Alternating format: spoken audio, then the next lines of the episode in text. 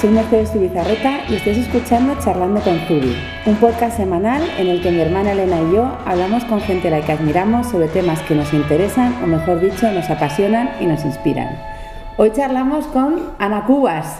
Inauguramos la nueva temporada por todo lo alto con la persona que ha... Eh, con nuestra protagonista de la fachada que se ha hecho famosa. De hecho, tiene su firma en una pared de la calle Zurbano, en la nuestra. Sí, sí. Buenos días, chicas. Buenos, días. Nada, es la persona que, como habéis podido ver en redes sociales, ha creado un paisaje para nosotros. O sea, ¿cómo eh, llegamos a esta fachada? Eh, ¿Desde dónde salió esa idea? Cuéntanos, porque además es muy curioso, porque es un poco, representa cómo hacemos en Zubi las cosas. Ya, eso es, eso es lo gracioso, que realmente yo tampoco, o sea, os conozco lógicamente ya desde hace tiempo, como, como clienta que soy de Zubi, eh, pero cuando vi la posibilidad de que se pintara la fachada de Zurbano, claro, fue una cosa como de, pues es que esto lo quiero hacer yo. Y yo conozco, no es que conozca vuestro proceso, lógicamente, pero sí que conozco el tipo de cosas en las que os fijáis y tal. Y mm, yo sé que Zubi está muy relacionado con el viaje, está muy relacionado con, eh, con, los paisajes y tal, y yo pensaba, es que para mí eso, o sea, es como sintetizarlo todo en algo que funcionara, que fuera sencillo de pintar, que no fuera un locurón.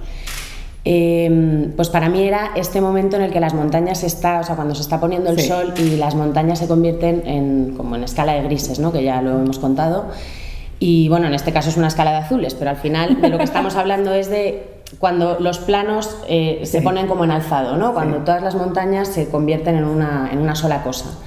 Y bueno, lo curioso es que al final salió la idea, yo creo, como... ambos lados pensábamos por ambos lados, exactamente. Eso es lo que a mí me ha parecido más sorprendente, ¿no? Todavía, sí.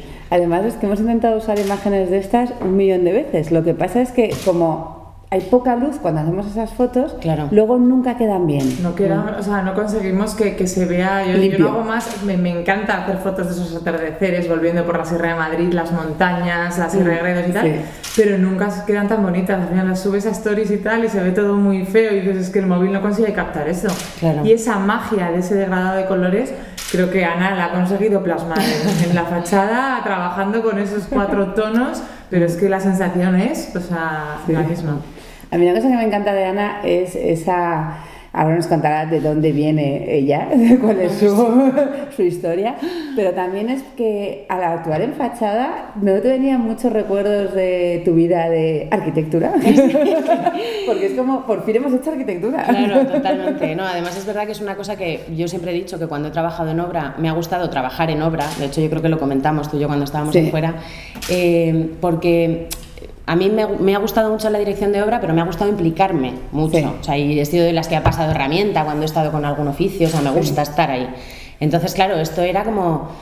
Es que ha sido como un sueño, de verdad, cumplido para mí. O sea, la, la sensación de estar haciendo algo de verdad, o sea, no proyectándolo solamente ni, y luego dejándolo en manos de un pintor, sí. sino haciéndolo yo, ejecutando. ejecutándolo, para mí ha sido la monda eso. O sea, es que lo, lo he disfrutado yo, una barbaridad. Yo he de decir que durante el proceso, eh, me da, cada vez subía, cada vez que terminaban un color, porque yo sí que sí, no me gusta nada estar en las obras, soy inorganizada, cabeza cuadrada, tal, me crea muchísima ansiedad ver en plan el proceso y cada vez que terminaban un color subía, me asomaba a ver y bueno, estaba sí, alucinando. Con cara de miedo subías. Con cara de miedo me asomaba, salía por la puerta y digo, a ver si ya nos estaban parados y ya sí, sí, se le ha corrido la, la, la, pintura. Y bueno, es que fue, o sea, cada, eh, cada capa de color cuando terminabas, mm. es que ya estaba preciosa, sí. solo con una, con solo con dos, sí, solo con tres, o sea, desde el principio dio como muchísima luz y, y, desde el principio se veía que va a quedar espectacular. Sí. Por supuesto, para todos que nos vais a hacer las preguntas que os vais a hacer, hemos pedido permiso a la comunidad, hemos hablado con el ayuntamiento, dijeron que podíamos, que era, era color, eh, pero sobre todo era una cosa más de la comunidad, entonces la comunidad hemos estado muchos meses presentando el proyecto tal y les gustó muchísimo y nos han permitido hacerlo. Todo esto no se puede hacer, no puedes llegar por la calle y poderte hacer cosas. Claro. Eh, que sepa todo el mundo, tienes que hay que avisar a mucha gente sí. y en este caso sí que estuvimos ahí unos meses. Y por ejemplo, tú ahora, eh, después de la fachada de Zubi, tienes un proyecto entre manos que es súper guay, que mañana se inaugura. Sí. ¿Cómo se llama? Que es que es súper interesante. Pues a ver, eh, es que esto tiene cinco años, entonces ya es como que, en fin. Eh, es un proyecto que llamé Trueque en su momento, Proyecto Trueque es como se conoce ahora mismo en Instagram y tal. Em, que al final es un, un, proyecto en el que yo hago un intercambio directo de obra gráfica con artistas de distintas disciplinas. Yo hago un retrato de todas esas personas y ellos me dan a cambio una pieza, una obra, que puede ser una foto, puede ser... Eh, hay algunas piezas que son escultóricas, otras que son, tienen que ver con el cine, o sea, que no necesariamente son retratos, que es una cosa que me pregunta mucha gente. Yo sí hago retrato y yo recibo a cambio eh, lo que ellos quieran darme, ¿no? Y esto en realidad. artistas tienes en la exposición? Son... Ahora mismo eh, lo que se va a exponer son 13 retratos, con sus 13 obras eh, correspondientes, que no están así porque son 12 en realidad. Eh, el retrato número 13 es Oscar Sánchez Lozano. Porque nos ha cedido su espacio en la Eriza para exponer. Entonces yo, por llevarlo del trueque a su máximo exponente, pues le he hecho un retrato a cambio de la cesión del espacio para exponer. Y bueno, básicamente esto en realidad lo que consiste es eh, en, que cuando uno tiene que plantearse como artista, que es una etiqueta que a mí me cuesta llevar todavía, la verdad, no. Pero cuando uno tiene que plantearse qué valor tiene su obra, ¿no? si está siendo justo o no a la hora de vender su trabajo, de repente se te plantea eh, cuáles son los baremos, ¿no? y realmente no existen, porque en el arte hay un mercado que bueno, funciona en la medida en que tú seas más o menos conocido, tengas un agente o no lo tengas, o un galerista, etc. ¿no? O si has expuesto más o menos veces, en fin, se da por una serie de circunstancias. Entonces, claro, cuando tú no has tenido esa experiencia previa o incluso teniéndola has hecho cosas muy distintas, que es un poco lo que me ha pasado a mí, porque yo llevo dibujando muchos años, pero he trabajado haciendo cosas muy dispares, pues de repente me di cuenta de que no podía basarme tampoco en el mercado del arte como tal, primero porque lo desconozco, sinceramente, y segundo porque también veo que en realidad deberíamos eh, plantearnos más la empatía eh, mm, con, el, con el autor, más que si podemos o no podemos permitirnos una obra de arte. O sea, hmm. quiero decir, si, si, el mercado funciona como cualquier otro mercado, ¿no? Eh, el mercado del arte funciona como cualquier otro mercado, al final... Mm, compras las cosas no porque tú empatices con la obra o porque te guste ese autor, sino porque sabes que se va a revalorizar o porque sabes lo que digo. A mí es una cosa que me resulta complicadísima. Siempre que lees cosas que a veces salen en artículos en prensa de cómo ser coleccionista, cómo ser tal, casi siempre tienen esas dos partes, esa parte emocional de tú también apuestas por un autor porque te gusta, pero siempre estudiando mucho eh, hacia dónde hacia dónde va eh, ese artista, de forma que si en el futuro esa obra va, a tener un, valor superior. Me parece un mundo súper complicado. Sí, lo es, lo es. es un mundo complicado, porque lo hemos hablado incluso cuando hablábamos de finanzas aquí, cómo poner precio a lo que tú haces. Claro, totalmente. Claro, entonces tenemos una referencia también, pero es una referencia complicada, porque es una referencia en la cual eh, mis bolsos valen eh, lo que puede valer en otra marca también esto, pero dependiendo de los años que llevas, dependiendo del tiempo que llevas, todo mm. es como mucho más... Sí, sí. O sea, poner precio a lo que haces... Siempre es difícil. Me parece las cosas más difíciles que hay. Siempre es difícil. Y como artista doble. Bueno, yo es que tuve esa experiencia, o sea, yo creo que en parte el proyecto Troque, vamos, en parte no, definitivamente, el proyecto Troque surgió de que yo me enfrenté a ese problema en un determinado momento. Yo tuve un agente que me pidió que hiciera una exposición con ellos y, llegó el momento de decir cuánto vale tu obra. Y a mí me pilló como fuera de juego, o sea, no sabía muy bien cómo plantearlo eso. Y tampoco ellos sabían dónde catalogarme a mí, porque yo, bueno, en fin, eh, en ese momento pues estaba dibujando sobre cartón, o sea, utilizaba unos materiales que, que, a lo mejor tampoco son tan comunes, en fin. y, y, entonces, bueno, yo al final lo que quiero plantear con esto es que se vea que para mí lo importante, desde luego, en esta exposición y siempre, incluso yo no soy una coleccionista como tal, pero sí que tengo algunas obras que he ido adquiriendo a lo largo de mi vida y tienen que ver más con la empatía. Entonces, si dejo fuera dentro del proyecto, si dejo fuera el dinero, pues digamos que lo que estoy poniendo en valor o enfatizando es eh, el valor empático, el valor sentimental que tiene todo eso que estoy recibiendo a cambio de, de mi trabajo, porque al final esos retratos yo los hago, fin. Hombre, con esa pequeña vida de coleccionista, o que coleccionistas, como se podríamos decir, empáticas, vamos a crear un nuevo, tipo de coleccionista, que es la coleccionista empática, de qué bonito, me lo llevo. ¿Cuánto vale? Puedo pagarlo, vale, me lo puedo llevar. Esa es la cosa. Mm. Eh, sí, sí que es verdad que eh, vamos, yo por lo menos, he ido poco a poco haciéndome mis pequeñas paredes en casa con pequeñas obritas de amigos o de exposiciones a las que he ido y he podido como meter el arte un poco en mi vida cotidiana. Porque si no, eh, o sea, yo creo que además es muy importante dar un poco ese empujón a pequeños artistas que hagan sus obritas, a lo mejor su, su acuarela vale 200 euros. Y es que son cosas que muchas veces, o, regalarlas, por ejemplo. A mí me pasan unos regalos, por ejemplo, de boda preciosos, que se hacían mucho antes de regalar un cuadro. Sí, total, es verdad. Y que ahora hemos pasado a dar dinero, pero claro, ya nadie tiene cuadros. En, casa hemos pasado a tener unos pósters de, de, marcas muy conocidas. Muy conocidas. a lo mejor me, me, después de esto. Pero, sí que es verdad que lo de meter el arte en la vida cotidiana a la gente todavía le da miedo. O sea, decir, voy a pagar 150. 150 te lo vas a gastar en ropa, en dos visitas a Zara. Sí. Pero el meter el arte, yo creo que es algo como que alimenta también tu espíritu. Hombre, o sin ninguna que, Que, que, la gente tenemos que hacerles que pierdan el miedo. Yo creo que sí. Yo creo que el arte, en el fondo, a ver, ahí volvemos otra vez un poco a lo mismo que hablábamos. El mercado del arte, lo que yo conozco, ya digo que desconozco en parte. Eh, sí que, digamos que es más elitista, dentro de que, bueno, hay coleccionistas de todo tipo, lógicamente, ¿no? Pero yo creo que el arte a nivel de, mm, iba a decir a nivel usuario, el arte, para, todo el mundo, quiero decir, em, yo creo que al final no es no debería darnos miedo para nada. O sea, al final es un poco, y, yo venía con esta idea todo el rato mm, en la cabeza de lo que decía William Morris, que al final si tú te rodeas de cosas que son útiles o bellas, ¿no? Eh, digamos que ahí está la clave de todo. O sea, tú necesitas, creo, mm, o que digamos que tu vida es, mejor si estás rodeado de cosas que consideras eh, útiles y bellas, ¿no? Totalmente. Y, todo lo demás hay que descartarlo. O sea, ¿para qué vamos a acumular cosas que no... Eh, Estamos mucho en esa onda, ya sabes, de limpiar. Sí, totalmente, totalmente. Muy de limpiar. Pero yo creo que sí que es importante, yo creo que sí que mm, de alguna forma te, te, convierte en una persona mejor. O sea, cuando tú tienes un entorno que te es favorable, que te gusta, que estás como cómoda, que te sientes identificada, que todo eso, yo creo que al final eso se nota. Sí. Y las exposiciones, por ejemplo, eh, a, mí me impacta porque, claro, nosotros sí que tenemos que hacer una colección cada seis meses. Entonces, más o menos, tenemos que hacer una temática de colección, pero siempre vamos por lo mismo. Como artistas, siempre estáis como intentando crear la siguiente exposición mm. y normalmente no va en la misma dirección. Por tanto, tenéis como que crear conceptos nuevos cada cierto tiempo y me imagino que el proceso creativo es un poco, eh, pues Proyecto True que salió de esto, sí. tiene un fin, que es la exposición, mm. y luego ya pues como que desaparecerá o se quedará ya en archivo o se repetirá. Bueno, ¿cómo eh, haces esa dinámica de crear nuevos, todos esos ciclos hasta llegar a la exposición? ¿Para qué sirve eso? Pues no es muy fácil, la verdad. No, no. imaginar.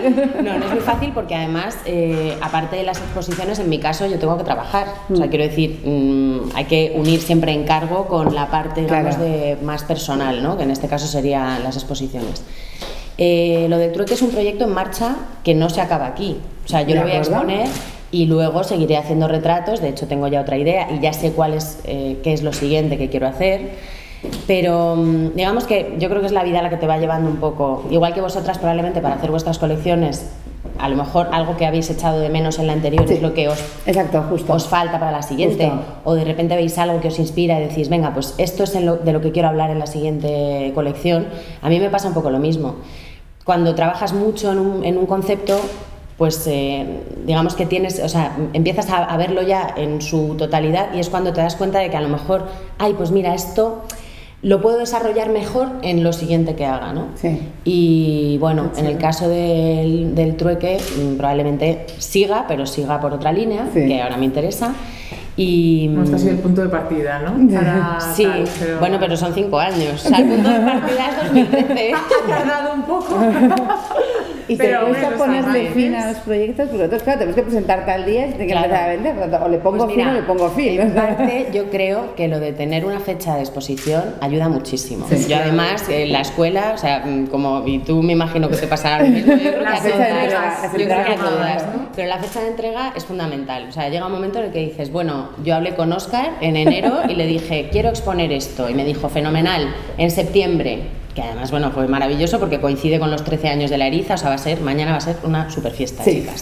No, no, no. Eh, no vais a perder. Pero, pero claro, en el momento en que yo ya tuve una fecha límite, dije esto, o sea, tengo que darme brillo, tengo que terminar los retratos que me faltan, tengo que hablar con la gente para que me dé su trueque antes de esta fecha.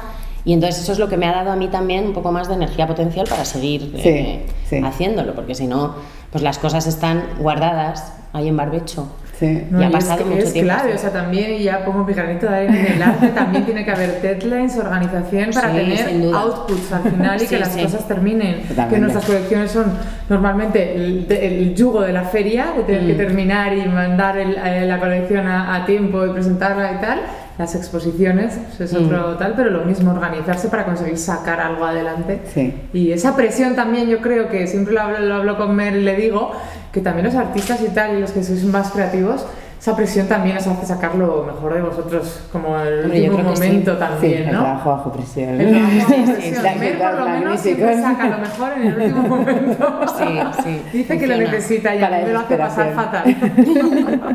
No, pero es verdad que sí que necesitamos, vamos, yo desde luego lo he necesitado, eh, lo de la fecha, pues una cuestión de, de, ponerme la pila y hacerlo más rápido y tal, pero en el tema de organización te das cuenta de que hay gente que no es así para nada, o sea, yo conozco a mucha gente creativa que es muy desorganizada, eh, pero no es mi caso, la verdad, afortunadamente. Yo al final tengo una cabeza bastante matemática se nota que he estudiado una carrera de ciencias y, al final y esta colaboración de la fachada ha sido así, o sea, era como me organizada. eso. No, es que Ana nos perseguía más a nosotros que, que tal, era como, bueno, ya te han aprobado, ya te han hecho, ya tal, cuando compramos los colores, no sé qué, cuando tal, o sea, mm. realmente hemos estado... Sí, sí, no, tenías unos, unos listados de necesito dos pinceles, tres, o sea, fuiste a, a comprar los colores con todo impreso. En, en un Excel. en Excel. Hecho en un Excel. Que todo el mundo me dice, pero, es que es maravilloso el Excel, que, es, una, herramienta. el Excel no se podría vivir, o sea, es una clave de evolución contra con el fuego. Hay, que hablar con los de Excel, Elena. Hablas mucho de ellos. Patrocina Excel. llamar a Office. a Microsoft, en plan. Ya todos hablamos mucho de Excel para creativos. Sí. A ver, a mí una cosa que me sorprende mucho de, de lo que tú haces, de esos retratos, nosotros, a mí me cuesta mucho que las cosas sean reales. Porque cuando intento que sean reales siempre me salen fatal. Por eso yo creo que empezamos editando tantísimo las imágenes y los colores de paisajes porque total, no se iba a notar nada. Que eh, ahora el sitio o la foto era peor. Pero en tu caso tienes que plasmar a la persona. Mm. A mí eso me parece, claro, yo juego con él, hago lo que me da la gana, total. Lo que, con la abstracción. Con la abstracción, juego con las emociones y ya está. Por lo tanto, puede ser el bosque de Monteferro, que la gente luego va a hacer la foto, y me lo mandan, mal, estoy allí donde tú me has dicho. Deformamos la realidad. He deformado lo que me ha dado la gana, he puesto el mm. color que me ha dado la gana, porque como intente hacer bien la foto, pues y eso tenemos muchos fotógrafos alrededor que dirán, me hacer bien la foto no me quedaría tan bien. Pero en tu caso tienes que plasmar lo que es la persona. Mm. O sea, ahí sí que no puedes, puedes abstraerte hasta un punto, pero tienes como que sacar muchísimo dentro. Es, es difícil. Es difícil, sí. Vamos, a mí lo que pasa es que antes que difícil lo que me parece es apasionante. Sí. Sinceramente, sí. El retrato es algo que me llama muchísimo la atención desde siempre, además. O sea, yo llevo haciendo retrato profesionalmente, si se puede llamar así, desde hace ya muchos años, pero me doy cuenta de que he retratado siempre a la gente de mi alrededor. O sea, yo he hecho retratos de mi hermana, de mis padres, de mis compañeros de la escuela, de mis novios, de, o sea, ha sido algo que me ha gustado hacer. O sea, realmente no Mm, no me pilla de nuevas todo esto. O sea, ahora de repente me doy cuenta de que es algo que yo he tenido ahí siempre, ¿no? Y mm, es verdad que es difícil, es difícil lo de enfrentarse al folio en blanco. Que eso, en retrato me parece imposible, porque empiezas por la pupila del ojo. Yo empiezo por los ojos, y además siempre lo digo. Sí. Los ojos. Yo cuando tengo ya los ojos encajados y, y, lo, y lo veo y veo que la mirada está bien, ya es como que digo, vale, me puedo relajar. ¿Empiezas por eso porque dirías que es la clave de un retrato? Para mí sí, pero es que yo me fijo más en los ojos de la gente, por ejemplo, que en la nariz o en la boca. Ya. Es una manera que yo tengo de mirar a las personas. Tampoco creo que sea generalizado. Habrá otros retratistas que digan, yo es que. Empiezo por el no sé, pues me gusta. Claro, sí, hombre, siempre encajas un poco, obviamente, ¿no? Pero digamos que de cara a dar el rasgo ya definitivo a la cara, o sea, saber que, que ya empiezas a entintar, por ejemplo. Cuando entinto, siempre empiezo por los ojos. Porque es la para mí la mirada es lo que define más a la persona. Entonces, cuando tengo eso, yo ya, mm, y, está bien, porque a veces que está mal y hay que volver a empezar, cuando eso está bien, eh, ya veo que el retrato va a estar bien. Ya me relajo. Hay veces que luego pues las bocas... Se pero- complica. A mí las bocas me parecen dificilísimas. Sí. No pero si los ojos es verdad que me parece como la particularidad de nuestra cara que tiene como más cosas, más detalle, más tal. Y bueno, ya ni te cuento si realmente quieres trasladar algo más de sensaciones y tal, de la Claro. mirada. Es que es la mirada, esos ojos es la Sí, mirada. es la mirada, Porque la nariz no tiene una mirada, Claro. ¿sabes? Un tal- la boca Ok, tal vez un no. poco más, pero los ojos Mm, sí. tienen Además es, algo es algo más. que no puedes falsear. O sea, el resto te puedes rellenar, Sí. cosas, pero los ojos, ahí no se puede hacer nada. No, Los que te han tocado son tus son- ojos. Sí, O sea, es. puedes mejorarlos. Luego tenemos a Villar por ahí, que nos hace aquí unas mejoras increíbles. increíbles. Sí, sí, sí. que te No, abre el pero ojo y es, es todo. muy, es muy fascinante el mundo del retrato, la verdad. Y además yo hay veces que lo pienso y digo, bueno, llevo ya muchos años dibujando retrato, no sé, a lo mejor debería plantearme hacer paisaje o hacer otra cosa. Y es que realmente el cuerpo me pide, mm, bueno, he hecho un paisaje, ¿no? Es Es un paisaje, es un paisaje. Acabo de hacer un paisaje, es verdad, tienes toda la razón, en gran formato. Sí. Eh, no, pero que es verdad que a mí el retrato es una cosa que todavía me, Sí. me llama muchísimo la atención. Y además me está convirtiendo en una fisonomista bastante loca, porque voy por la calle en plan de, esa persona la conozco. Sí, Ese ojo me suena. Sí, porque te- es como que te fijas mucho, es Sí. que pasas muchas horas mirando Sí. la misma cara cuando, porque Sí. además, mm, que también me lo preguntan mucho, yo me baso siempre en imagen, claro, en una foto, no puedo, a ver, alguna vez he hecho un retrato en directo, pero no es eh, el tipo de retrato que yo hago, lógicamente, porque me detengo mucho. Entonces son muchas horas mirando la foto de esta persona con este gesto, tal. Entonces, por ejemplo, en Film Madrid, que sabéis que hago los Sí. retratos de todos los directores invitados al festival. Bueno, es un festival de cine estupendo, Mm. que es anual, todos los meses de junio, Sí. y que traen unas películas que muchas veces no estrenarían en salas si no las trajeran ellos. Si no fuera por Film Madrid. Y exactamente, y aparte de los retratos que hace Ana de todos los directores para el catálogo, que es precioso, Mm. eh, todo el equipo implicado es magnífico. Sí, es magnífico, o sea, hay que decirlo. Yo intento ir con varias sedes en Madrid, o sea, es un festival independiente, Mm. pero de esos que siempre sales aprendiendo algo. Sí. O sea, a mí me parece súper interesante porque son visiones que si no, no llegarías a ellas, porque al final nos es muy fácil ir a ver las películas normales, Mm. pero también un poco en ese mundo del arte, en la vida cotidiana, también a veces hay que meter cosas que te remuevan un poco más. Totalmente Incluso- de acuerdo. Incluso que te aburran. O sea, Sí. que para algunos el- ese momento de...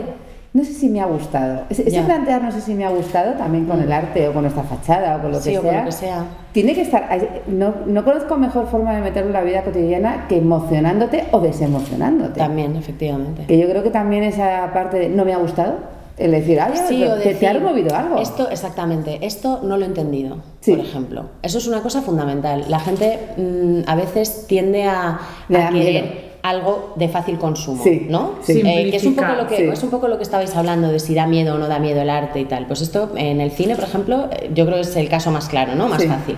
Hay algunas cosas que uno ve en una sala de cine y de repente dice, uff, pero ¿qué me está queriendo contar esta persona? No empatizo nada, no entiendo. Sí.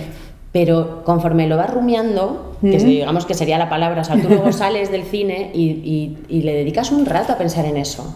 Y estás diciendo, bueno, pues hay algo que, a ver, esto sí lo entiendo, pero esto no sé, y qué me ha querido contar con esta cosa, o por qué este plano tan largo, o por qué tal, pero no ha salido del cine como el que acaba de, qué sé yo, ¿sabes? Tomarse un té. Sí. No es una cosa normal, no es una cosa que te pasa habitualmente. Entonces es tan bueno que algo te emocione para bien, o sea, lo que tú decías, como que algo te emocione y no entiendas por qué te ha emocionado, por ejemplo, o sencillamente que no hayas empatizado con ello y dices, ¿y por qué no he empatizado yo con esto? Todo el Sí. mundo dice que qué maravilla de peli, ¿yo por qué la estoy viendo y no...? ¿No? No, y Totalmente. esas películas de verdad que te dejan algo, ¿no? Que te dejan Siempre, algo pensando siempre. positivo, negativo, regular. Mm. Pero es que hay películas que te marcan de estas que te, te- te tiras una semana Sí. mm, Sí. un poco De- trastocado. descolocado. Descolocado. Y no simplemente he visto una película que entretenida tal que se me olvida a las dos minutos las- de salir allí y empiezas a mezclarla con otras diez O has visto cinco que se parecen, exactamente. Muchos, o sea, Mm. esas de qué tal es que te, te, te, te pueden cambiar la vida, claro. Sí, totalmente. como siempre hablamos, y es una cosa que siempre os decimos en los podcasts, hay que remover y hay que aburrirse y hay que no gustarte cosas y hay que odiar cosas y hay que decir esto, todo el mundo dice que es buenísimo, yo no lo entiendo. Claro. Porque es, es lo que nos hace crecer al final, o sea, no podemos solo quedarnos en voy a ver solo a, a Warhol, porque Warhol es Claro. muy bonito, muy Y muy muy, muy, visual, facilón. Claro, son unas fotos que y- son iconos además, Claro, o sea, es algo que lo ves y mismo. dices, wow, Sí. está sacando la lengua. Sí, sí, sí, sí. Eso es fácil. Sino que a veces también nos tenemos que exigir un poco más para aprender. Entonces, eh, hay que meter el arte en nuestro día a día y también pues eh, un poco también con nuestra amiga como un Belencho que nos pone exposiciones. Tú, por ejemplo, ¿qué tienes ahora en mente para ir a ver? este mes, aparte de Proyecto Trueque en Larissa, ¿hasta qué día está? Hasta el 8 de noviembre. Hasta el 8 de noviembre, tenéis que pasar. Pues a ver, yo tengo un, pequeño problema con esto y es que no he tenido ni tiempo de abrir la agenda de Belén. Dios mío. La tienes en el calendario. La tengo en el calendario, no he podido todavía ni mirarlo. Es verdad que... Mm, cuando estoy súper liada, y lo he estado mucho, y vosotras lo sabéis que os he estado viendo mucho estos días, no me da la vida para nada más. Entonces, sinceramente, no sé cuál es la oferta cultural en Madrid ahora mismo, pero me la voy a estudiar. Vale, entonces quedamos con Proyecto Trueque, que va a estar en Larissa. a mí me encanta porque son todos amigos. Entonces, cuando Larissa es Oscar que es la persona que nos hace las agendas tan bonitas que estáis todos esperando todos los mm. años y cuadernos y bueno, son Dentro de un mes yo creo que ya las tendremos. Después de que termine, que empiece el proyecto Trueque, que está muy centrado en esta exposición, se pone a encuadernar las agendas.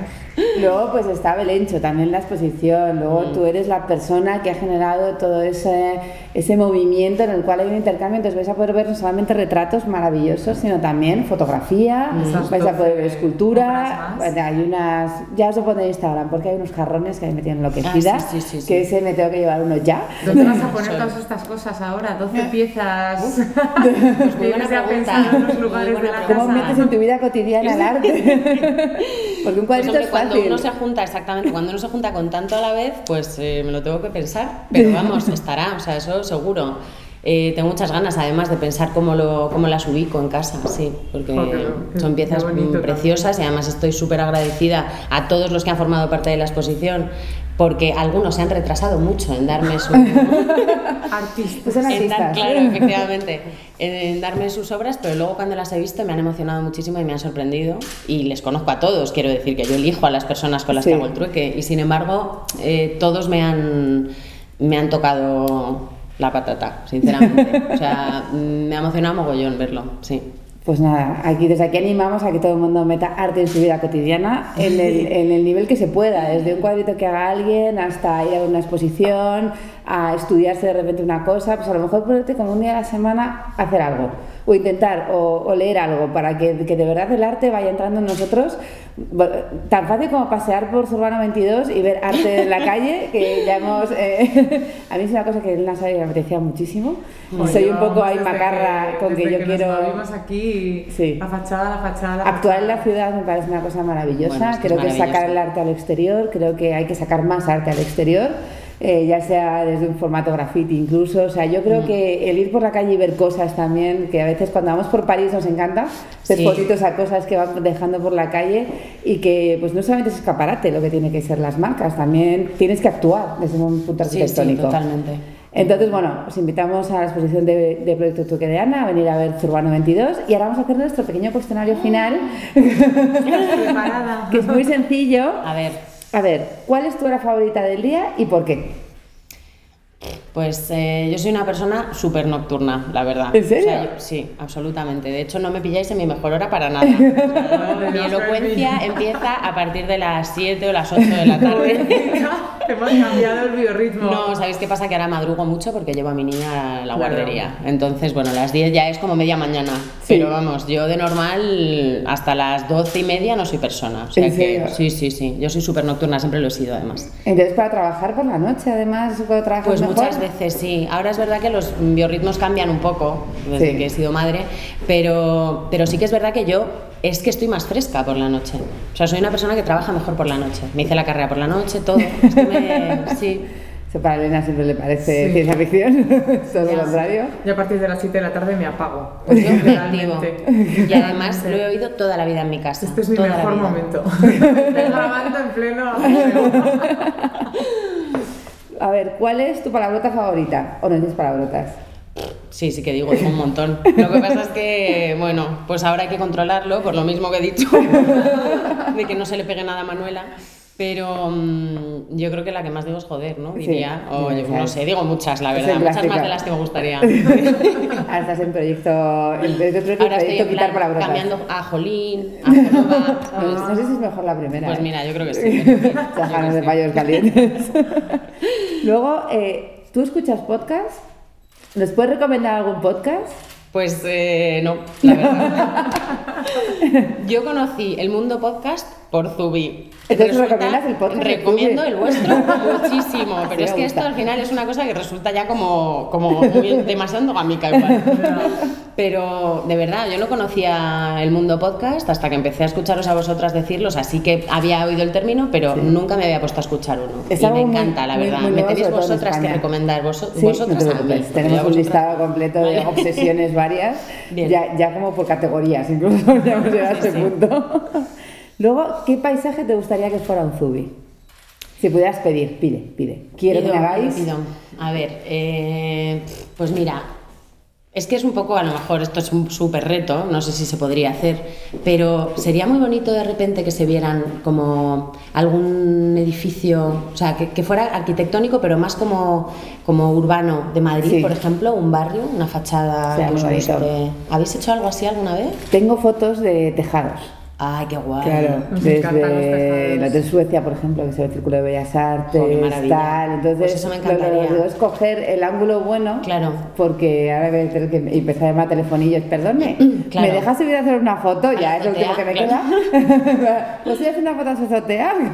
Porque hay unos ángulos, sobre todo a mí, lo del centro de Madrid, cuando empiezan a aparecer los edificios. Sí, sí, sí. Que es solo edificio telefónica, edificio de, de tal, exactamente, una cúpula tal, me parece fascinante. Sí, es que sería Incluso muy más que a nivel calle. Zubi, sí, sí, justo. Y además que Zubi es, eh, es madrileña, ¿no? Sois madrileña, me molaría un montón que hubiese un. Sí. sí. Y por otro lado, yo tengo una vinculación muy fuerte con Elche, que el primer eh, bolso que compré vuestro son las palmeras de Soto Grande, pero allí hay un palmeral maravilloso.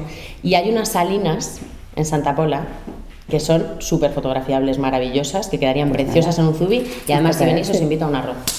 Oye, pues ya está, ya decidido. Nos apuntamos a la misma invitación, no se nos olviden Mucho más que lo de las fachadas de Madrid. Si, hay comida por medio, a mí me tenéis ganada.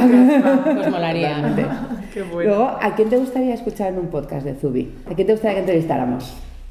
Pues eh, no, ¿sabes qué me este estoy, estoy, muy caladura. Está expedida de llamar a... Te llamo a cualquiera. A, Obama, a. No te preocupes. Creo que estamos a tres pasos de Obama. Sí, no, nos queda poco ya. Tres grados de separación. Pues eh, no sé, a mí me gustaría mucho escuchar a Belencho.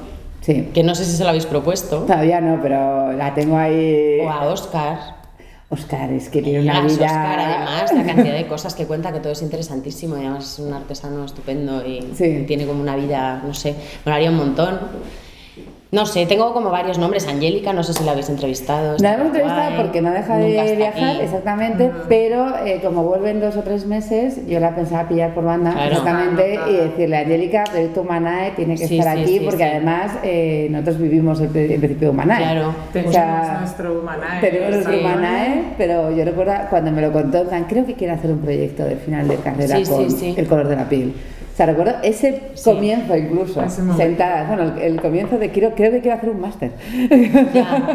o sea, hemos vivido todo, todas, y la verdad es que sería una gran persona. Todas apuntadísimas. Venga, apúntales. ¿Y hay alguna frase que te inspire especialmente? A mí eso me parece... Pues la verdad es que sí, yo tengo varias frases que, que, son recurrentes y las recuerdo mucho. También hacemos esta cosa todos los años de buscar una cita de un autor y mandarla a los amigos como felicitación de año. Bueno, es que hacer una felicitación de Navidad que de verdad eh, es... Eh, o sea, un dibujo, una foto y una cita mm. montada en un tríptico que puedes poner encima como fuera. O sea, yo la tengo colgada aquí en la pared. O sea, está puesta ahí en, en, Somos plano muy de aforismos en casa. Nos gustan mucho los aforismos y las, y las citas así que, te inspiran y que te dicen algo. Entonces, em, hay una del Corbusier que tú a lo mejor conoces, o igual conocéis, que dice que, em, que prefiere dibujar antes que hablar porque el, eh, en el dibujo, o sea, el dibujo es más rápido y deja menos lugar a la mentira. Me parece, o sea, me parece súper bonita y me parece súper interesante y como de reflexionar sobre ella y me gusta mucho. Y luego una que me ha acompañado mucho y además la, he usado en un proyecto que hice también, que es de Chillida, que dice... Em, ahora no me voy a acordar. es el directo. Sí, el directo, a ver. Eh, es que me está mezclando con otra que se parece mucho. Mm, si no, luego cuando te acuerdas. Se ve, mira, dice, se ve bien teniendo el ojo lleno de lo que se mira. mm. que es maravillosa. Yo creo que si tengo que quedarme con una, me quedo con esa. Preciosa. Me gusta mucho. Mm. Pues nada, para tus quotes, ya sabes, Elena, que es la encargada del sí, ya el quote del mes. para que no te falte ninguna. Pues, ¿ha sido muy complicado? ¿Ha sido un sufrimiento? No, la verdad es que no, la verdad es que me lo he pasado muy bien. Estaba un poco nerviosa, honestamente, pero me lo he pasado pues fenomenal. No parecía nada. Me, parecía me lo dicen mucho también eso. Sí. Sí. A lo mejor es porque Aguante no dormida. Aguanta. No dormida, estás ahí. Si llegas a ser a las 8, vamos, una elocuencia maravillosa. Impresionante. Pues nada, Ana, muchísimas gracias por participar en nuestro podcast. Eh, hemos tenido de todo, ha habido obras en la calle, de todo, pero bueno, este es el directo. Claro. Y esta es la gracia de charlar con y la realidad es así, las de todos. Y nada, os invitamos de nuevo a que paséis a ver el proyecto Trueque, que va a estar hasta noviembre en Lariza. Y bueno, ya que sigáis a Ana en redes sociales, Ana-Cubas, eh, tiene una cuenta de Instagram preciosa donde sube todos sus trabajos y a seguirla para ver exposiciones interesantes que ella haga también y proyectos bonitos, aunque nosotros os compartiremos todos porque para algo, para estamos entregados y para algo ha creado un paisaje solamente para Ciudad Urbano 22, que también hay en bolsas, tal, o sea, no sé, estoy emocionada. Pues todo el que llega entra y dice, wow, o sea, ¿qué habéis hecho? Así que nada, gracias por el podcast, gracias por la fachada. Muchas gracias a vosotras, de verdad. Y nada, pues ya nos, nos despedimos. Gracias por escuchar este nuevo capítulo de Charlando con Zubi. Si os ha gustado, os animamos a compartirlo en redes sociales. Podéis encontrar todas nuestras charlas en nuestro canal de iTunes Charlando con Zubi y en nuestro blog. Nos despedimos hasta la semana que viene con un fuerte abrazo. Gracias.